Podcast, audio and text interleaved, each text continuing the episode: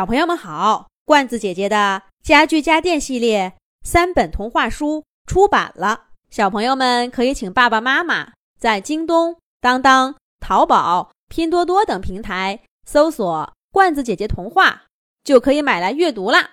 这一集的《动物西游》节目，罐子姐姐继续给小朋友们讲《童话森林》系列故事《胡萝卜大赛》的第七集。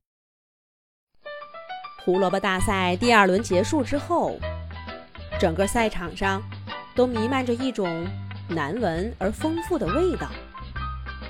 评审席上的评委们几乎要屏住呼吸，才能抵制住不断上涌的恶心，却还要努力摆出一副公正严肃的样子。而台底下参赛的兔子们，却仿佛对这味道已经免疫了。大家祝贺的祝贺。共勉的共勉，有的。自叹不如，有的。约定明年再战。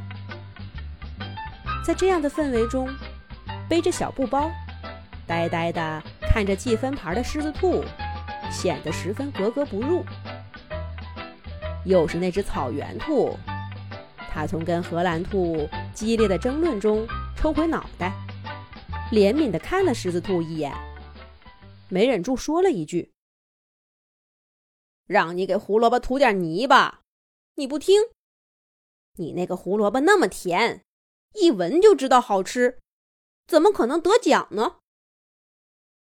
狮子兔也没忍住的问了一句：“这一轮比赛不是要选出最好吃的胡萝卜吗？”草原兔深深的看了狮子兔一眼，说了句：“说你傻，你还真是傻。”便再也不开口了。这个时候，一大群小白兔举着大瓶的空气清新剂，把整个胡萝卜城堡喷了个遍。大家的鼻子终于解放了。台上台下的兔子们都深深的吸了一大口气。最艰难的时刻过去了，但最激烈的时刻即将来临。第三轮比赛开始了，台上的评委们重新正襟危坐。小白兔提着篮子来收胡萝卜。这一轮的比赛，据说比的是新颖度，要教的是今年培育的新品种，选出当中最有推广价值的一种。这跟前两轮比赛有什么区别呢？新品种的胡萝卜。不就是要在口味和外形上有所创新吗？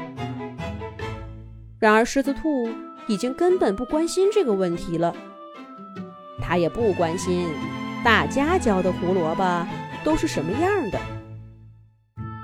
那个接到参赛通知时兴奋而忐忑的狮子兔，那个走进胡萝卜城堡时好奇而欣喜的狮子兔，这会儿却低垂着头。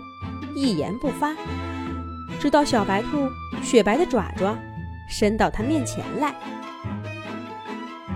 童话森林的狮子兔，这一轮比赛，您提交什么作品呢？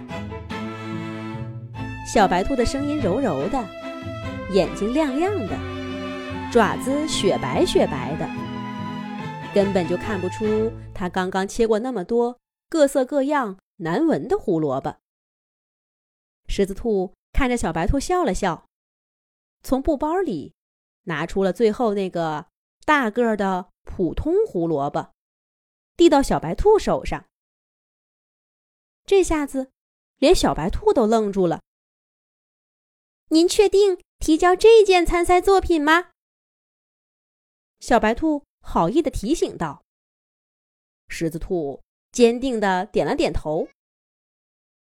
小白兔疑惑的接过来，在一张干净的缩草纸上写下狮子兔的名字，包起了其貌不扬的普通胡萝卜，放进他那些奇形怪状的竞争者当中。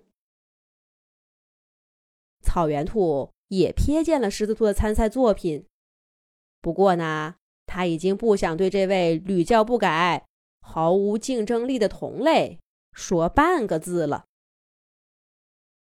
一样的比赛流程，一样的参赛选手，一样的评委，一样具有象征意义的胡萝卜城堡。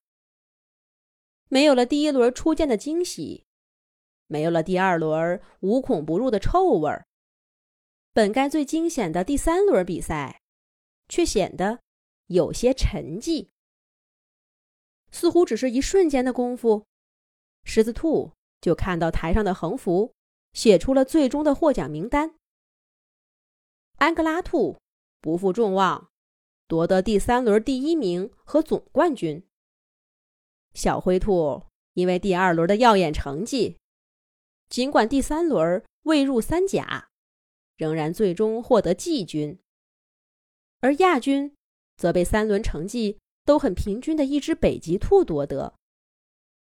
当他们三个一同站在两低一高的领奖台上，举起了胡萝卜形状的奖杯时，狮子兔这才想起，那第二名的北极兔其实从始至终都跟安哥拉兔站在一起，只不过他的同伴光芒太盛，让他自动被忽视了。